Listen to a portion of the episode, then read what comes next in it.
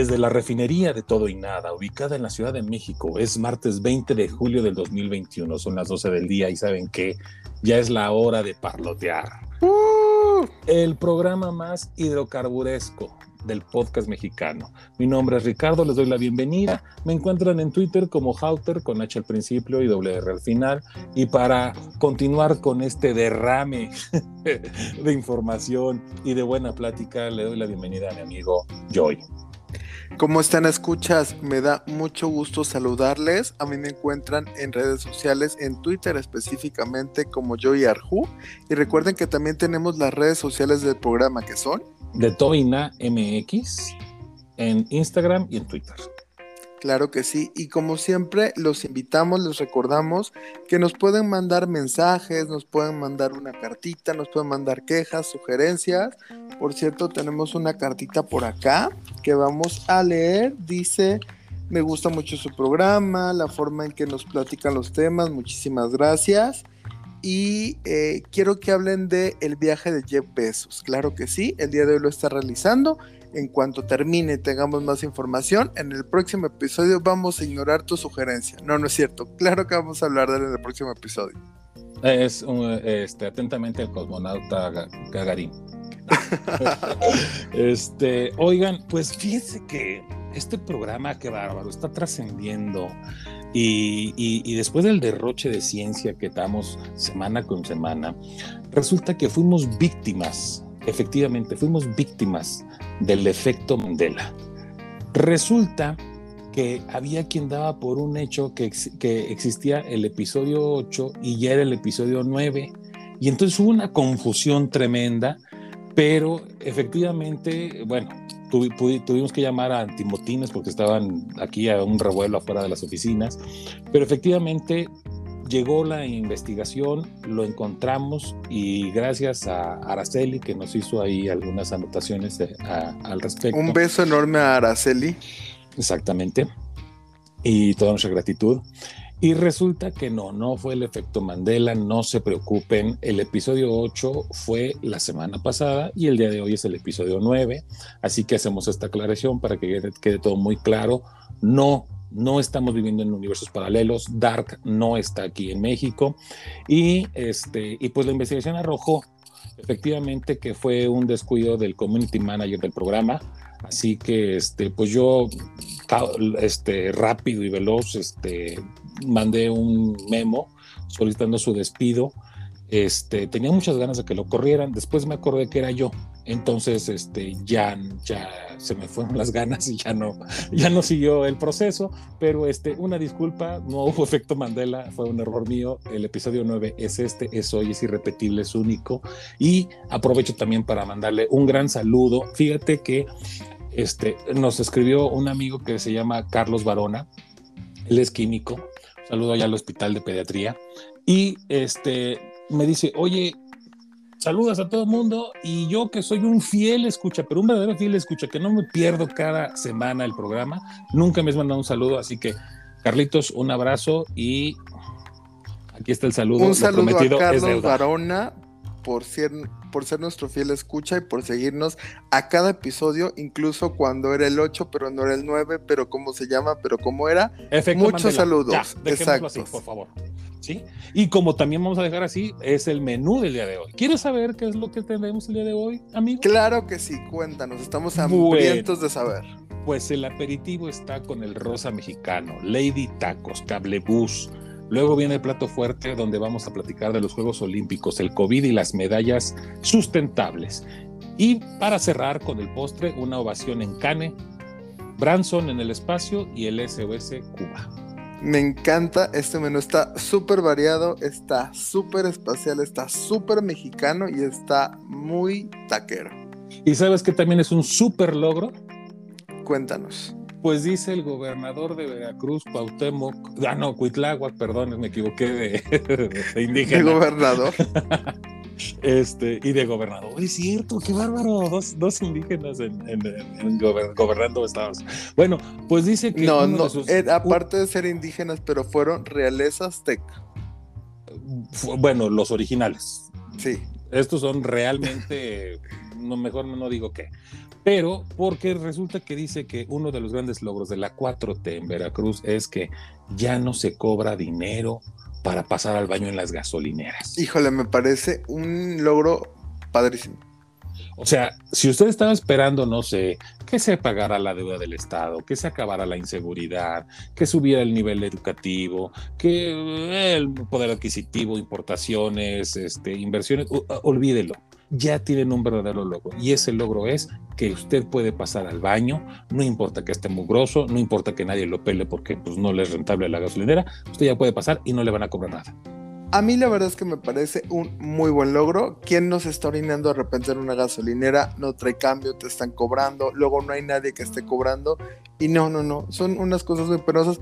A mí, así que a mí la verdad me parece un gran paso. Es un paso pequeñito, pero me parece un gran paso para esa gente que tiene que ir a orinar. Un gran paso para atrás, porque perdóname, cinco pesos que cobran en la mayoría de las gasolineras no son nada si te van a dar un baño limpio que no huela a lo que tenga que oler, porque pues obviamente una gasolinera lo pone y cobra y pues lo mantiene limpio, le dan una limpieza, le dan mantenimiento y, no, no llegas a un lugar roto, una cosa de esas.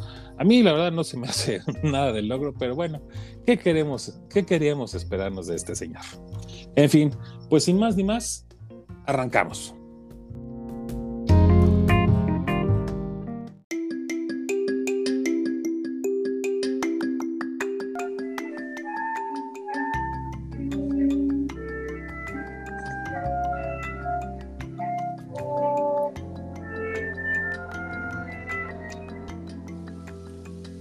Ay, qué bonita melodía. Qué bonita melodía. Me recuerda tanto esa mexicaneidad que tenemos. Qué padre. Yo creo que, yo creo que México es un panorama tan grande de es, como un, como dirían algunos, un crisol de, de cultura. Pero la verdad es que sí, o sea, pues, escuchas música norteña, escuchas música, este, eh, ¿cómo se dice? Este, eh, ay, la que es la, de la marimba yucatec, este, ¿cómo se dice? Perdón, este, veracruzana, amigo, ¿cómo se llama?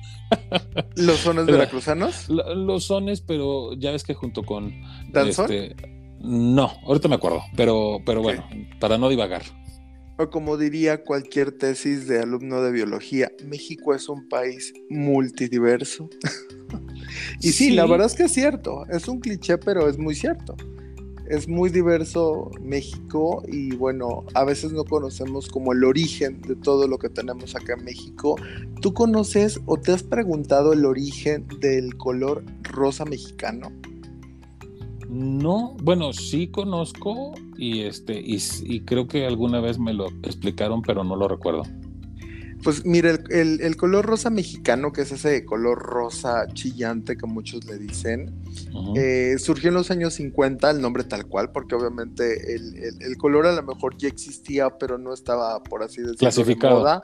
Exactamente, y tampoco era algo que representara México. Entonces, en los años 50, el presidente Miguel Alemán Valdés y ya saliendo casi del sexenio, como que buscaba impulsar en, a México en el mundo, ¿no? O sea, como que dijeran, esto es México, ¿no? Y se juntó con un diseñador de moda, el diseñador Ramón Baldoseira, quien defendía lo... Obviamente toda la moda era traída que si de París, que si de por acá, que si de por allá, pues él decía que México tenía lo suficiente para pues crear moda. Entonces lo que él hizo es crear un color que, pues, que no se usara tanto, ¿no? Eh, la moda en esos años era pues más tonos, a lo mejor grises, color café o lo que sea, y él decide mezclar y llevar un, desfile en Nueva York, y estos diseños obviamente inspirados en México, y usaba mucho este rosa mexicano, este, este rosa chillante. Entonces, eh, él se inspiró en las bugambilias, eh, se inspiró como en esa fortaleza que puede tener México y en una conferencia de prensa terminando el, desfile en Nueva York, un periodista lo llamó como el Mexican Pink, o sea, el rosa mexicano. ¿Por qué? Porque no lo había visto en otro lado y porque, bueno, era un desfile de un diseñador mexicano y dijo, pues este debe ser un, pues, un rosa mexicano. Pues eh, el color quedó inmortalizado no solamente en ese desfile de moda, sino que varias personas lo empezaron como a tomar, eh, haciendo como si fuera el símbolo de México. Se vio en la arquitectura de Luis Barragán, en la arquitectura de Ricardo Legorreta y bueno, también... En la Pantera Rosa. En la Pantera Rosa, sí, de hecho, en juguetes y hasta en dulces. De hecho, hay un capítulo de, en la Pantera Rosa donde ellos hacen como que él se quita la piel como si fuera un, pues, no sé, un traje que él usa. Y cuando ve su traje, el traje dice hecho en México. Ah, mira. Sí. Y, mira que me gustaba la caricatura y nunca, nunca, nunca lo alcancé a ver, ¿eh? Sí, sí lo pueden encontrar. Ahí debe estar en YouTube y él se quita así como la piel y es como si fuera pues, su, trajecito y dice hecho en México. Así de de inspirado que, quedaron. Hay mucha gente que se tiene que disfrazar su piel para, para adoptar su personaje, ¿no? Pues sí. Un poco sí. Digo, porque no sé qué si te suena Lady Tacos. Lady Tacos, Lady de, Tacos canasta. de canasta. ¿Quién no la conoce? Pues yo creo que mucha gente, fíjate. Que mucha gente no la conoce o que mucha gente sí la conoce. Yo creo que mucha gente no la conoce y te voy a explicar por qué. Digo, a reserva de que ahorita nos metamos más en el tema, para eh, lo que yo conozco de ella, o sí de ella, es que es una persona este, que nació siendo este, hombre y que ha decidido este, dar este brinco y ahora es conocida como Lady Tacos, ¿no? Pero pues es una persona alta, yo, creo que eran alrededor del 1,80 y de hecho tiene una voz varonil. Entonces, lo que yo alguna vez vi fue que este, en, eh, como, como vendía en construcciones, tenía que gritarle a los albañiles y pues ni modo de gritarles con una voz suavecita, o sea, les tenía que gritar con una voz porque ya cuando estaba en el tercer o cuarto piso, pues no la escuchaba, entonces tenía que gritar este, a todo lo que le diera su ronco pecho y pues es una voz varonil, entonces este, esa, esa, esa mezcla entre una persona eh, vestida de mujer hablando de una manera tan varonil, pues fue la que la hizo viral, ¿no? Sí, también fue que en algún momento le, tiraron como... La, la seguridad, los policías le tiraron sus tacos y fue grabado y, y él, eh, esta persona se peleó, le tacos de canasta, se pelea con los policías, ellos le empiezan a hablar como masculino de cálmese señor y ella les grita con esa voz que dices tan, tan, tan potente, tan fuerte, eh, mírame, no soy un señor.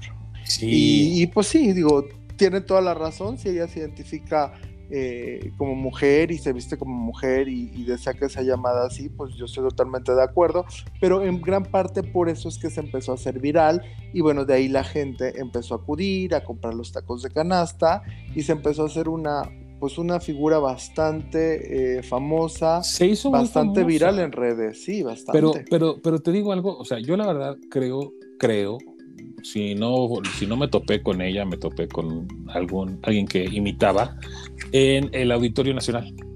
Mm.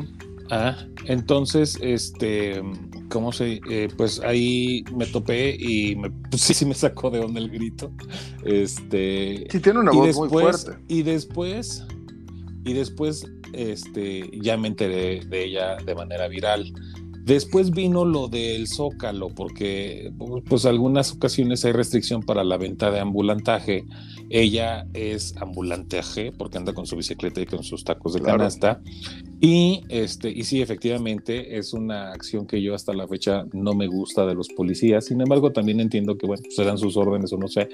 Y, y se le pusieron, o sea, que le, le, robaron, no le robaron, estaban decomisando su bicicleta y, sus, y, sus, y sus tacos y así como que jalándolos, como diciendo, pues si no, si no los voy a vender, ustedes tampoco se los traguen y que se vayan al piso, ¿no?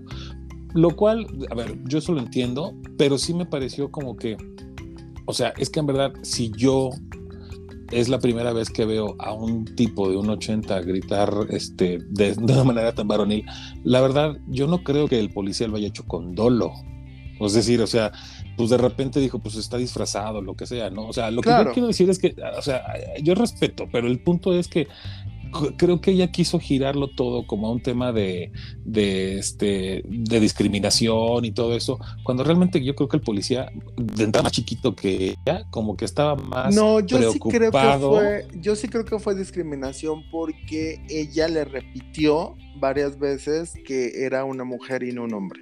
O sea, entiendo lo que tú dices, puede ser desconcertante, sí, y también lo, lo, que comentas, pues es muy válido, ¿no? Es una persona que está disfrazado y a lo mejor, pues sí, es un hombre y él dice, soy un hombre, pero estoy disfrazado. Pero en ese caso, cuando estaban teniendo esta disputa, Lady Tacos de Canasta, junto con los oficiales, ella repitió varias veces que era una mujer y ellos siguieron diciéndole señor. O sea, ni pues, siquiera un él. estaban haciendo sí, claro, ya, ya fue como, ya fue como, ahí ya se, se nota ese tono como de burla de no voy a llamarte como tú me digas.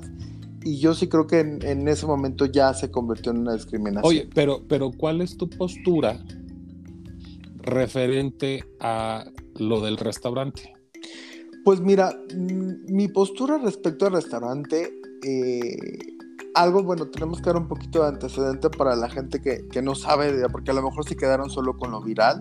Es sí. el Lady Tacos de Canasta, que es una mushe, eh, se hace llamar eh, Marben y es mm. conocida claramente como la de tacos de canasta. Muchos no saben ni siquiera su nombre. Bueno, y... mucha gente no sabe ni lo que es un mushe. Un mushe son personas homosexuales de, originarias de algunos pueblos indígenas de Oaxaca, Oaxaca. Uh -huh. que este, ellos al nacer con esta orientación sexual este, deciden vestirse de mujeres y se quedan, ahora sí que su función es como quedarse a cuidar a sus papás. Claro. Entonces, entonces, lejos de criticarlo y lejos de verlos como algo mal, lo ven como un regalo que te da la vida, de que dices, Exacto. wow, voy a tener a un mushe. Y son venerados. Y, y, me, y, me, va a cuidar, ¿no? Me va a cuidar en mi, en claro. mi vejez y todo es eso. Son respetados, son venerados, la verdad. Ahora, ese es, sí es el uso y costumbre, si tú le dices ser venerado a, a, a, verlo nomás como un enfermero de, este, pues, pues está no, bien, porque, está padre, porque pero... son respetados, porque no son, eh, digo, o sea, estamos hablando de que en Oaxaca una persona homosexual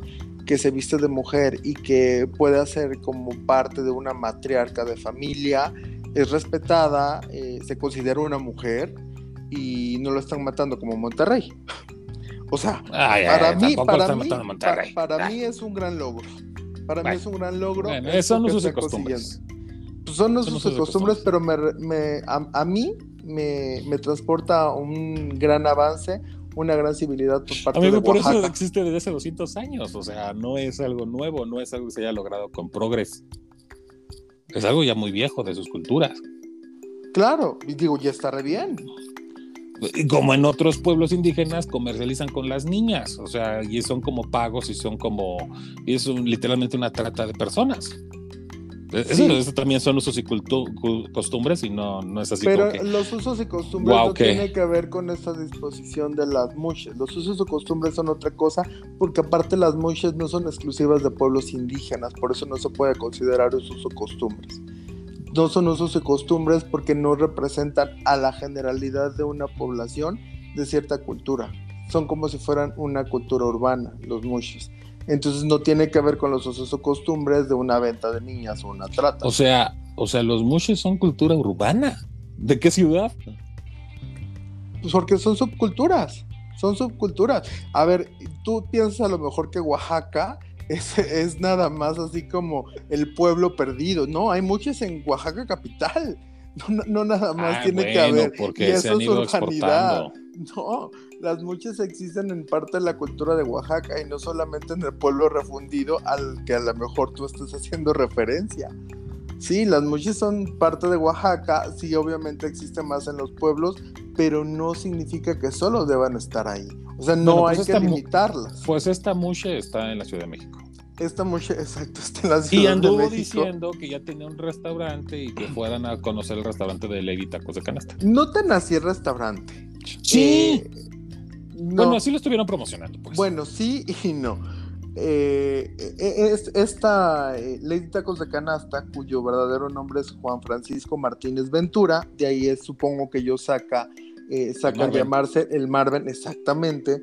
Eh, empezó a hacer una alianza con un restaurante que se llama Sharu, que es oaxaqueño, claramente, eh, vendía pues comida oaxaqueña y todo lo demás, y como que quisieron hacer una alianza y ellos se le iban a llevar a ese restaurante para que ella vendiera sus tacos dentro del restaurante. No sé si con canasta o sin canasta, pero bueno, iba a estar ahí para darle un poquito pues como esta publicidad millennial por ser viral, por redes sociales. Entonces ella iba a estar en el restaurante, obviamente el restaurante iba a vender otras cosas y los tacos de canasta de ley tacos de canasta. Entonces, esta persona, el responsable del restaurante, Julio César Cruz Bercamontes, le invitó a, este restaurante que está en la colonia Narvarte, pero al parecer, pues ya como que hubo desacuerdo, a lo mejor ya pues se pelearon claramente. Y lo que él comentaba y comunicó por redes sociales a este responsable del restaurante, que ya se desvinculaban de ella, porque no aceptó firmar un contrato que exigía un pago mensual de 200 mil pesos por licenciamiento de su marca. Sí, es que ella ya quería manejarse como el McDonald's, o sea, como cobrar una, cobrar una franquicia. Más pues algo así, o sea, como cobrar por su presencia de, mira, aquí estoy, te van a llegar muchísimos clientes, entonces mi nombre, mi uso, mi todo, o sea, vincularme con tu restaurante va a costar 200 mil pesos. Eso fue lo que declaró él. Claramente, pues no, no sabemos, no nos han hecho llegar el contrato. Y él, pues lo que decía es que, a ver, nunca se le cobró ni un peso de la renta, ni servicios, ni pago de empleados, ni permisos, ni nada más. Entonces era como una alianza de ganar, ganar para él. Pero sí, merchandise. Exactamente, pero después ella dijo, no, pues quiero más, quiero 200 mil pesos mensuales. No sabemos si es verdad. Ella no ha dicho si es cierto, si es mentira. Lo único que ella... Eh, no, sí, salió y dijo que, pues, que habían querido abusar de ella. O sea, abusar en el sentido de que le estaban viendo la cara de tonto. Claro, sí, lo que ella dijo básicamente ahí fue que, pues que no quería trabajar eh, ya en, en ese restaurante, Usharu se llama, porque no ha podido atender a los clientes como quisiera debido a que no la han dejado actuar, no se han hecho las cosas como a ella le gustaría y pues no le gusta que haya acuerdos que no se cumplieran y que supuestamente están transgrediendo a su persona. Nunca a mí dijo, no a que llegó el amigo chismoso y que le dijo te están viendo la cara, se están haciendo ricos con tu marca y este cóbrales y entonces les metemos acá esto y pues de ganar ganar pasaron a perder perder ella no dijo si sí había pedido los 200 mil y no se los quisieron dar. Lo único que dijo fue pues parte de esas declaraciones y dijo que se va aprendiendo que hay gente que quiere abusar. Eh, Entonces, puede ser de pues, ambos lados.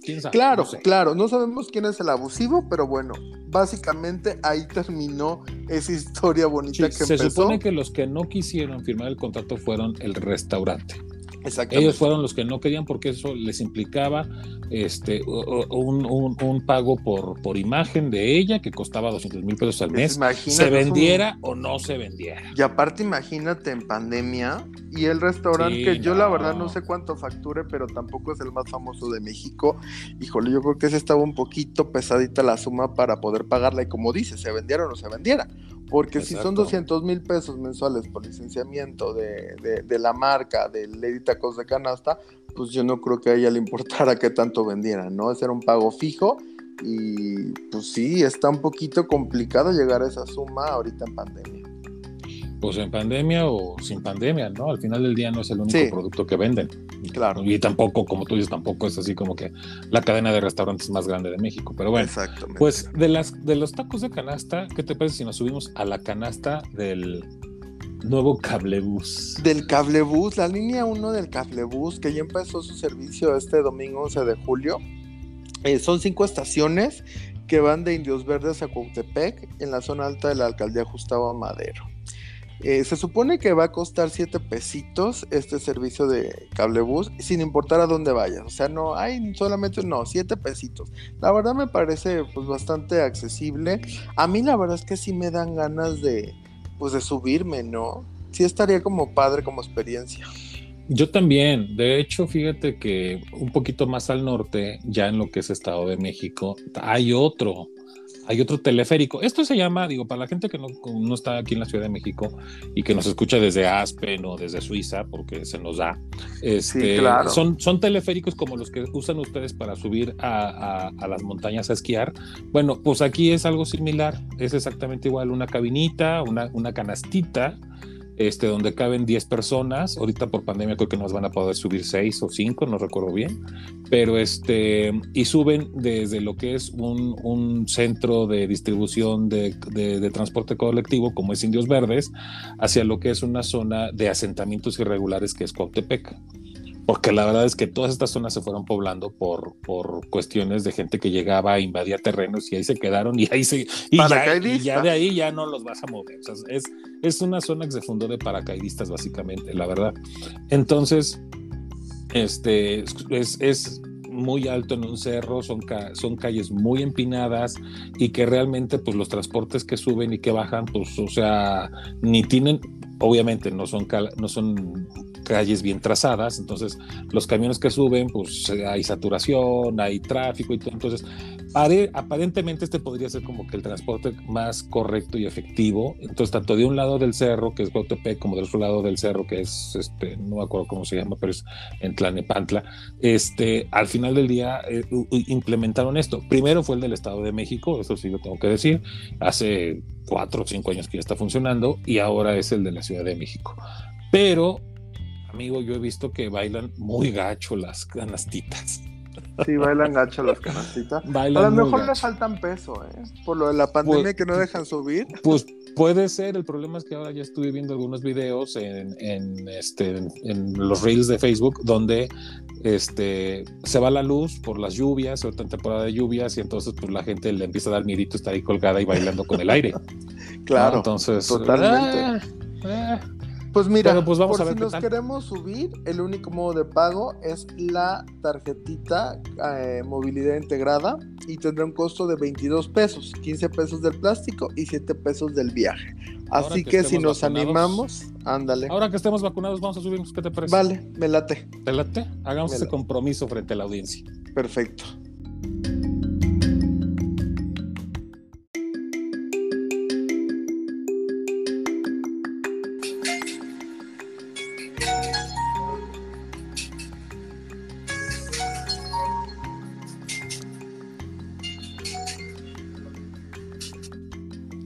Qué buena melodía. Con esa melodía arrancamos para hablar de los Juegos Olímpicos de Tokio. Estos Juegos Olímpicos. sí, ya era hora. Ya, ya se habían retrasado un año nomás. Pues sí, porque de hecho se van a jugar Tokio 2020. Tokio 2020. Sí, que puede ser muy desconcertante para algunas personas. Yo la verdad la primera vez que lo vi dije, ¿qué? Tokio 2020, pero bueno, ya después entendí porque era Está muy bien porque imagínate, o sea, por ejemplo, toda la inversión que hicieron ellos para, para la sede, con logotipos, con, con, con cuestiones alusivas y luego ya que, que, ya no deja de eso, o sea, todo el merchandise pues sí es carísimo, pero registros de autor y derechos copyright, bueno, todo eso, más aparte que pues ya, ya, ya también la siguiente sede ya está trabajando en sus, en, su, en sus instalaciones y en todo. Entonces, pues, o sea, si, si tú lo retrasas un año, pues estarías retrasando mucho a la siguiente sede. Y bueno, la ventaja es que vamos a tener este, un intermedio de tres años nada más entre Olimpiada y Olimpiada. Pues sí, pues sí, estos Juegos Olímpicos de Tokio, que en un principio pretendían mostrar la recuperación de Japón, ya saben, ese terremoto y desastre nuclear del 2011, se han convertido en un ejercicio de contención de claramente por el COVID. Se aplazaron durante un año, como habíamos comentado, debido a la pandemia mundial, y se están celebrando en su mayoría sin espectadores y bajo estrictas normas de cuarentena. Bueno, se van a celebrar. Sí, bueno, han estado celebrando algunas pruebas, porque de hecho ya se están montando algunas cosas y precisamente es aquí, donde la mayoría de los atletas eh, están empezando ya a llegar para los Juegos. Estos Juegos se van a celebrar del 23 de julio al 8 de agosto. Ya, ya, ya, fue y vino el maletero presidencial. Sí. ¿Sí sabías eso? Que fue y vino el TP-01 a llevar maletas. Sí, sí, supe. Y bueno, esta, esta cuestión de los Juegos Olímpicos está pues un poquito como en foco rojo. Algunas personas dicen, ¿qué onda con esa tercera, tercera ola? ¿Se van a celebrar? Pues mira, los organizadores de los Juegos Olímpicos informaron el sábado del primer caso de COVID-19 en la Villa de los Atletas. Así Junto es. con otros 14 nuevos casos relacionados pues con los juegos que, que- que van a comenzar en la semana y pues plantea muchas dudas. Hay mucha gente que tiene dudas sobre las promesas que tenían de un evento seguro y protegido.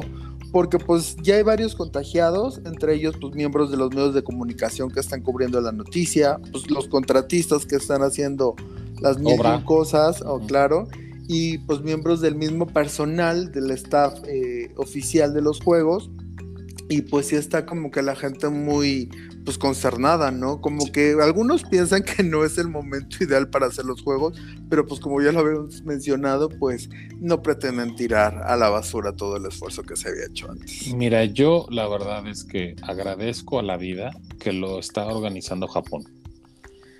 Sí es cierto que Japón tiene pues miles de detalles este, que pudiera mejorar, pero la verdad es uno de los países más civilizados e independientemente de todo, eh, no, no, no aborazado por la lana. O sea, si esto lo hubiera organizado un latinoamericano, no bueno, o sea, estaría viviendo la peor crisis de su vida, o sea, económica, ¿sí? ¿Por qué? Porque es mucha inversión, porque es mucho tiempo ahí congelado el dinero y porque no van a poder recabar nada de taquilla. Entonces, Sí, qué claro. bueno que lo está organizando un país primermundista y que realmente aparte son civilizados y muy organizados Claro. y muy obedientes. Porque, pues, si no fuera gracias a eso, la verdad es que sería, pero como pa- para hundir al país económicamente. Claro, Japón si fuera una persona sería como el viejito sabio, cortés, correcto, eh, que se va más por los valores que el por el varo. Entonces sí, Y aburrido. Totalmente de acuerdo contigo. Y aburrido, claro, sí. Tan correcto que es. Sería un tipo Ned Flanders, pero más viejito. Yo No, sería el señor Miyagi. Sería el señor Bueno, el Miyagi. señor Miyagi, ándale, Así, puede con su jardincito y sus cochecitos y todo bien cuidado y todo. Oye, pero hay- hubo algo que sí me llamó mucho la atención porque hablaban de que las camas de la casa, de la, de la Villa Olímpica, son de cartón Ah, sí, sí. y sí. que están hechas para que solamente aguanten el peso de un atleta. Esto con la finalidad de, de, de de incentivar, ah, ¿cómo se dice? este, bueno, de que no les sea De atractivo a los quitar el, inter- jóvenes. el incentivo La- de el incen- incentivar. es de incen- Ajá, exacto. Estoy trabado. Eso. Bueno, pues están, es- lo están haciendo con la finalidad de que los jóvenes atletas no tengan sexo. O sea, ¿cuándo ha detenido a personas Fíjate jóvenes que- y no que jóvenes sí. que no tengan una cama donde tener sexo? Fíjate por que yo leí eso y sí, sí me causó mucha risa. Se supone que las camas aguantan 200 kilogramos y que, y que es solamente para una persona y que no puedes hacer movimientos bruscos, o sea, no podrías ahí tener relaciones. Pero ya, ya leí un poco más a fondo y dicen que realmente es mentira. Porque pues también, o sea, es lógico, o sea, dices, oye, ¿y que no hay piso? Que no, que no hay baño, Exacto. que O no sea, hay otra cosa. No, no, o sea, por eso dije, o sea, para, si ese es el sentido, pues qué, qué desincentivo, porque eh, eh, digo, para el sexo se encuentra el lugar, eso es lo de menos. El problema Claro. aquí realmente era que dices, oye, a ver, este, si, si el atleta va a estar más preocupado por, por, por cuidar la cama que para dormir y para descansar, pues también qué friega para los atletas, mano, porque sí. pues ellos tienen que estar descansando lo mejor posible. Imagínate una vueltecita brusca y te caigas. Sí, no, no, no, pe- me, me pero parece ya una tontería. Que, que- que la noticia es falsa. Las, las camas sí son de cartón, eso sí es real, pero aguantan 200 kilos, que la verdad es que no está nada mal. Y la idea de esto es para reciclarlas. Quieren reciclarlas al finalizar, obviamente son más ecológicas.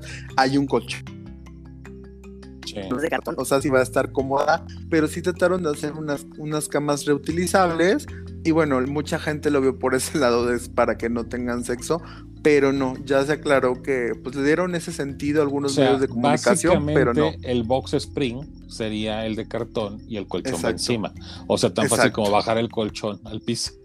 Es, pues sí, O sea, digo, ¿no? sí, es que La historia llegó así. Por el hecho de que presentaron unas camas de cartón, kilos. entonces bueno, ya la noticia se puso y bueno, todo el mundo empezó a comentar lo que está a ver, bajas el colchón, como dices, o te vas al baño o en el piso, en unas sábanas, ¿no? O sea, jóvenes, porque esto, pues, la mayoría de los deportes son deportistas son jóvenes. Claro. Y este, y haciendo, y después de, respetar una una contención de pandemia, es decir, que estuvieron encerrados, todo, o sea, te, te, digo cómo va a estar la hormona, o sea, Sí, pero no, A, mí me parece padre esto que, dijeron, van a ser utilizadas, son no sé cuántas camas, pero muchas de cartón que pueden ser recicladas, les pueden dar nuevo uso. Están tratando de todo darle como un nuevo uso. Pues mira que eso yo creo que es el, el gran mensaje que aporta Tokio 2020 a las Olimpiadas y yo creo que al mundo. Yo en lo particular me encantan las Olimpiadas, creo que es de las pocas herencias que la humanidad tiene para, para darnos todavía como, como un lugar en esta vida y merecérnosla, porque creo que se me hace de lo más noble que puede existir las Olimpiadas, en, su función, en su, en su fundamento y en su ejecución. ¿eh? Y Tokio, aparte, está aportando las medallas que son de material reciclable. Es decir, en los últimos dos años, recabaron 78.950 toneladas de gadgets. ¿Qué son gadgets? Pues son teléfonos, este, tabletas, relojes, dispositivos, dispositivos electrónicos. que estuvieron recabando con la comunidad, es decir, todo el pueblo, o sea, todos los japoneses aportaron, obvio, quienes pudieron, aportaron con teléfonos que ya estaban para afuera, computadoras, lo que sea, y entonces se dedicaron a, recoger este, este, estos este, aparatos, esta basura electrónica, entre ellos 6 millones de celulares, y juntaron la bonita cantidad de 32 kilogramos de oro, 3.500 kilos de plata y 2.200 kilos de bronce. Con eso, con eso se están, se fundieron los, los, los, los metales y todo el material de plástico y todo se utilizó para los cintillos, para los estuches, para, o sea, todo lo que, o sea, ellos lo que están dándole de mensaje al mundo es la reciclar unos juegos sustentables totalmente. y exactamente generar un mundo sustentable. La verdad desde es las medallas hasta las camas que estamos comentando. muy bien por ellos o sea repito o sea yo la verdad sí nomás había leído el el encabezado y me había ido con la finta de que pues eran camas de cartón y dije, ay, no friegue, pues van a aparecer homeless los pobres este, este, deportistas, ¿no? Y se iban a tapar con papel periódico, ¿no? Casi, casi. Yo dije, no, pues esos no son juguetones, pues lo que quieren es que pierdan. Pero este, no, no, no, no. O sea, resulta que sí, efectivamente, este, creo, entonces ahorita ya cerrando la, ahora sí que la idea, me estoy dando cuenta que lo que está diciendo Japón al mundo es, no sean gachos, dejemos de contaminar.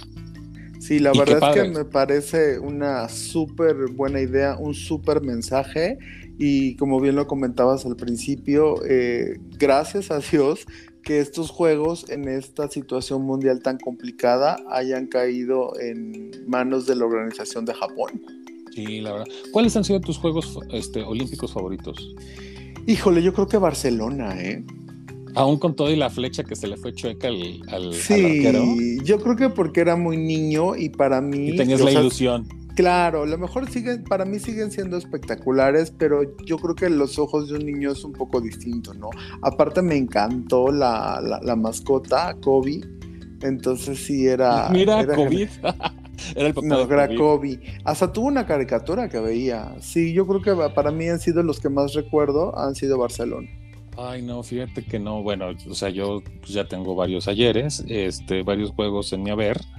Y la verdad, eh, por mi encuentro con la cultura británica, para mí mis favoritos fueron los de Londres. Pero quiero decirte algo, o sea, desde, desde la transición, ya ves que en la ceremonia de clausura siempre hay un minuto, hay unos 10 o 15 minutos que le da el, el país saliente al nuevo país. ¿Sí me explico? Entonces, por ejemplo, este, yo me estaba durmiendo con el bodrio de China, que la verdad a mí la, la cultura asiática la respeto mucho, pero no hago clic con ellos. Entonces me estaba durmiendo con la clausura. La veía nada más porque me gusta verla como cultura general. Y cuando le dan los 10 minutos a Londres, que meten a un camioncito de, de, de, de, Londres y con las Spice Girls y con David Beckham y todo, dices, Sí, esto es esto, es. esto es lo mío, esto me va a gustar, ¿sí? Pasan cuatro años después y con la, y con la inauguración aventando a la reina por el helicóptero con James Bond y, y haciendo los, este, las payasadas que a los ingleses les encantan y que de alguna manera nosotros como occidentales pues estamos muy acostumbradas. Claro. así que estamos muy acostumbradas a, a, todo lo que hacen. Aparte de que me gustó mucho y dices, a ver, perdón, es que realmente creo que Inglaterra, bueno, Reino Unido es la cuna del mundo occidental. Nos guste o no nos guste, pero desde la, desde la revolución industrial, pues Inglaterra ahí fue, este, así que la luz de, en, el túnel, ¿no? Entonces, pues creo que la verdad como occidentales yo disfruté mucho eso. De ahí en fuera no tengo tal vez un recuerdo, digo, bueno, tal vez las de aquí de México, pero no me tocó vivirlas, ¿no? Esas me hubieran gustado vivirlas, pero no. Bueno, creo pues que, ya... los escuchas que nos puedan dejar, eh, qué Juegos Olímpicos les, les ha tocado vivir y cuál ha sido su favorito. Ay, sí, porque ya la verdad, digo, hay muchos temas, pero este es, inicia el mes de las Olimpiadas. Vamos a vivirlo como esto, como una tregua de paz y de buena voluntad. Y el Altius Fortius Siltius, que es más alto, más rápido y más fuerte, vamos a, vamos a meterlo en la mente y quitarnos de tanta basura con la que estamos ahorita conviviendo, ¿no? Sí, yo creo que es un gran escape ver estos deportistas que se han preparado tanto y bueno, esta organización impecable y sustentable, híjole, yo creo que van a estar padrísimos. ¿Sabes a mí qué es lo único que me duele? ¿Qué? La rodilla. aparte, deja de burlarte de mi rodilla, cabrón. Ya te dolerá algo y también tendría que me ando frente a todo el mundo. este, fíjate que hay algo que me duele que acaban de decir que un montón, no me acuerdo, la verdad es que creo que son 60% de los, de los deportistas mexicanos pertenecen al ejército y la marina. Y por otro lado, todos los deportistas civiles quejándose de que fueron boicoteados y no los dejaron entrar.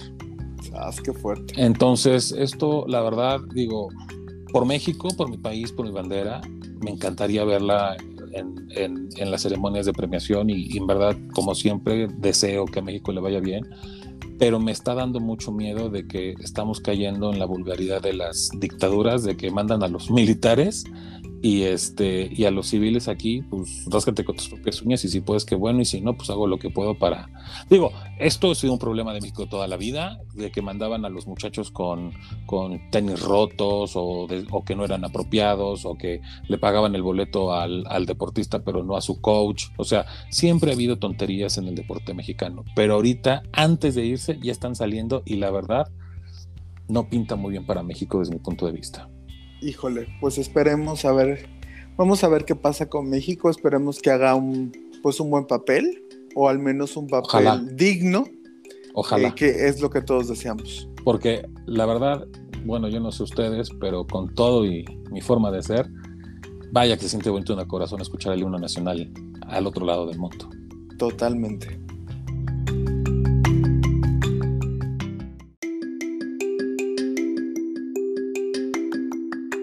¡Bravos!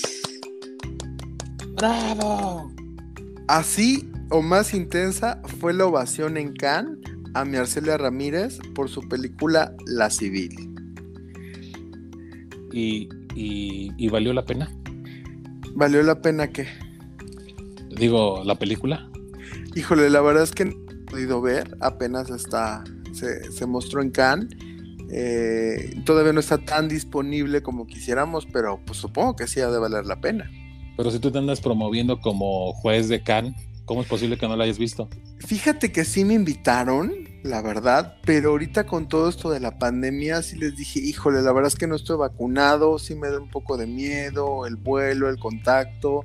Otro día con más calma, otro año con, con menos pandemia, igual y sí voy.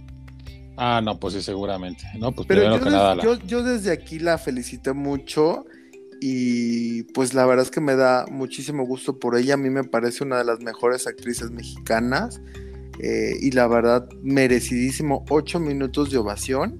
Algunos dicen que fue por la película, algunos dicen que fue solo por ella, por el papel que desempeñó, y algunos dicen que fue por ambas. Yo quiero pensar que fue por las dos, pero sobre todo por ella pues hasta donde yo sé, ella fue la que nombraron, ella fue la que se paró y ella fue la que le aplaudieron.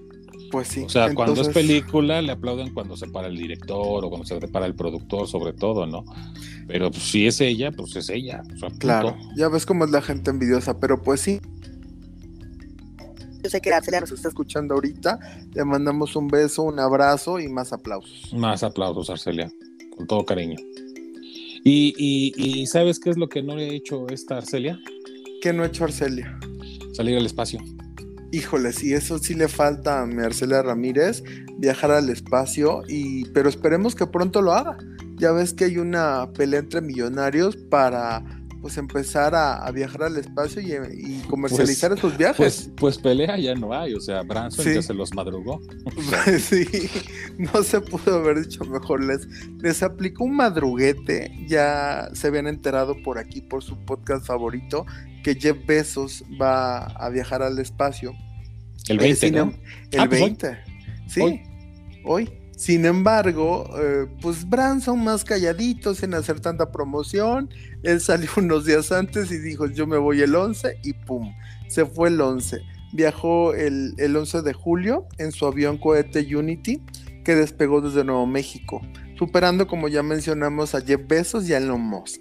Sin embargo, como que con Musk tiene ahí una amistad, porque incluso eh, Musk viajó a Nuevo México para apoyar a su amigo. Ahí como palero. Pero, ¿sabes qué siento? Que yo creo que más bien como que Elon Musk dice, a ver, mira, pelete con Bezos, a, ver quién sale del planeta y conmigo le inviertes a lo de Marte. Porque Elon Musk como que anda más metido con lo de Marte y con lo de la Luna, ¿no? Aparte como que, por, entre, por las personalidades sí se ve. A mí como la verdad yo apoyo totalmente a tanto Moss como a Branson. A mí como que Jeff Bezos nunca me ha caído. Como que no sé, tiene ahí una media pues vibra rara. Pues es que de entrada, tanto, tanto Branson, que es inglés, este, y, y Moss, que es este, ¿es, ¿es sudafricano o es este australiano? Pues más bien como que tiene ascendencia. creo, ¿no? Tiene parte de ascendencia de esos países. O sea, como que, como que están más cerca de la Commonwealth, ellos dos, que este, que Besos, ¿no?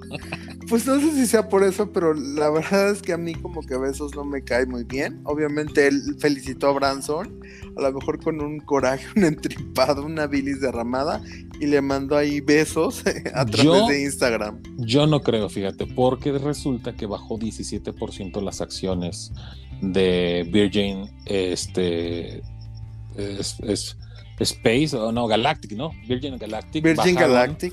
Porque dicen los que dicen que saben que no salió al espacio, que se mantuvo dentro de la, dentro de la atmósfera mexicana, de, este, de, la Tierra. Pues sí, la mexicana de Nuevo México. de Nuevo escuchando mariachi, de hecho. Iba escuchando mariachi. Pusieron la no. y dijeron, ay, qué hermosura tan mexicana. Pues mira, lo que comentan, digo, no, no sé quién lo pudo haber medido, obviamente algún satélite. un, astronauta, un astronauta que lo dijo. lo, que dijeron es que él llegó a 85 kilómetros. De altura, así es. Ajá, y lo que dicen es que ya pasando los 80, sí llegas al espacio. Entonces lo que comentan es que sí llegó, a lo mejor no a la altura que, que, que deseaban, pero sí llegó. O sea, y realmente se les da como un reconocimiento, una medallita, un llaverito, no sé qué. Y creo que él sí va a ser acreedor a esto, porque sí llegó. Los pues envidiosos dirán que a lo mejor no, pero eh, pues hasta ahorita lo que se sabe o lo que se ha comunicado es que sí llegó. Pues yo lo que vi es que sí alcanzaron a ver el contorno del planeta, cosa que sí me pareció algo como envidiable, la verdad. O sea, como que ver el planeta sí se me hace una cosa maravillosa. Este, no sé si, si teniendo los recursos yo, yo lo haría, pero de que me pareció impresionante la, la pues imagen, sí. Ahora, si eso no es espacio, pues habrá que preguntarle a los, a los, a los visitantes. Sin embargo, yo sí creo que fue una buena jugada, por ejemplo, lo de besos, como decir, a ver, vamos a, vamos a medirle el, el agua a los camotes, a ver cómo está el asunto, que también te va o que también, o que tan mal te va, y pues creo que le funcionó, porque de entrada, ahora dicen que el que iba a ir con este Besos y su hermano, resulta que ya canceló, que dijo que no. El ganador de la subasta que por cuestiones de agenda no va a ir y le cedió su boleto a un muchacho de 18 años que salió becado, que es un, erudito ahí en, los, en los estudios. No, bueno, pues, imagínate, así de, pues, imagínate, no puedo, tengo peluquería. Tengo peluquería, no puedo ir. No, yo creo que sí estaba el Zócalo. Yo creo que, yo creo que sí le dio miedito, la verdad, a la mera hora. Pues, quién sabe. Y, pues nadie lo va a reconocer al final del día, ¿no? Decir, ay, no, pues no voy porque ya se me, ya se me, ya me dio miedito, pues no. Ya sí, la verdad es que yo creo que sí ha de haber sido una experiencia tremenda para Branson. Él catalogó obviamente el vuelo como la experiencia de su vida. ¿Y cómo es que llegó al espacio? Bueno, se supone que este avión de Branson no despega por sí solo desde la Tierra. Sí, o para no volar, exacto, para volar se lo lleva un avión más grande a una altitud de unos de unos 15 kilómetros y desde ahí es donde es lanzado. Entonces cuando ya lo lanzan, ya la aeronave enciende su motor para impulsarse hasta lograr la altura aproximada de 90 kilómetros. Realmente estaba programado para llegar a los 90 kilómetros, no sabemos por qué no llegó, pero como te comentaba, sí pasó los 80, entonces sí podríamos eh, considerar que llegó al espacio. Lo que pasa hasta es que, le hagan un arbitraje y digan que no, ahorita decimos que sí. Branson lo avisó, a Branson lo avisó, dijo, es que si se llegan a los 90, no, no regreso a alcanzar a ver mi telenovela. Entonces ya por eso nomás llegaron 85. Ese a mí me parece una decisión muy sabia. Pues sí, porque hay que ver qué novela era. Claro. Oye, lo que es una novela y que sí realmente esto ya es en un tono un poquito más serio. Un abrazo para todos los hermanos cubanos que están pasando por un momento, no sé qué tan decisivo, en el 94 ya hubo reclamos un poco similares. Eh, los abrazamos y deseamos que todo salga bien. Sí, la verdad es que las protestas, los gritos de libertad eh, han estado pues, saliendo las imágenes de estas personas. Eh, hay muchísimas versiones, tendremos que esperar a, a, conocer un poquito más del tema, pero pues sí, a estas manifestaciones de Cuba les mandamos un, que se sienten eh, pues que no tienen esa libertad y que están pasando por esos momentos. No tienen libertad, no tienen comida, no tienen medios este, de medicina, no tienen este, el, dólar y el euro se fueron a, un, a una apreciación de 200%, entonces tampoco tienen dinero para comer y si lo tienen, pues no, no pueden porque no hay comida. Entonces es una situación muy alarmante, el COVID ya les llegó como les tenía que llegar. Entonces, pues del sistema cubano que decían que era un exitazo su sistema médico, pues no se sabe, no se ha visto, no ha pasado, no hay manera de atender a la gente, se están muriendo de hambre, están muriendo de enfermos, obviamente con poca alimentación pues baja tu sistema inmunológico, entonces es el caldo de cultivo perfecto para una cosa terrible, salió el impresentable de Castro, de Raúl, este, a tratar de mitigar, pues no, no, no sirvió de nada. Mandaron a, en la semana mandaron pues golpear a la, gente que estaba reclamando. Y este varias varias provincias la policía se negó a reprimir a los a los a, las, a los protestantes. Este un viceministro renunció porque no estaba de acuerdo. Entonces pues la verdad quisiéramos no que todo mundo este pudiéramos apoyarlos y que realmente le pudieran dar la vuelta, que, que, llegara la democracia y la libertad a, la isla. Este, se habla de que el viernes salió un avión con Raúl Castro de la, de, la isla y de hecho este, hay por ahí también el reporte de que un avión Hércules de la Fuerza Aérea Mexicana, los que juran y perjuran que no van a tomar partido y que no van a supuestamente apoyar ningún ningún tipo de intromisión, pues resulta que sí están apoyando al gobierno. Entonces, este, pues nada más aclarar, México no es su gobierno y no todos estamos de acuerdo con lo que está haciendo el gobierno mexicano. Es una dictadura que se tiene que condenar y así es, es eso. O sea, nomás llevan más de 50 años en una dictadura. ¿no? Entonces, un abrazo y discúlpenos, no, son, no todos los mexicanos pensamos igual que el gobierno.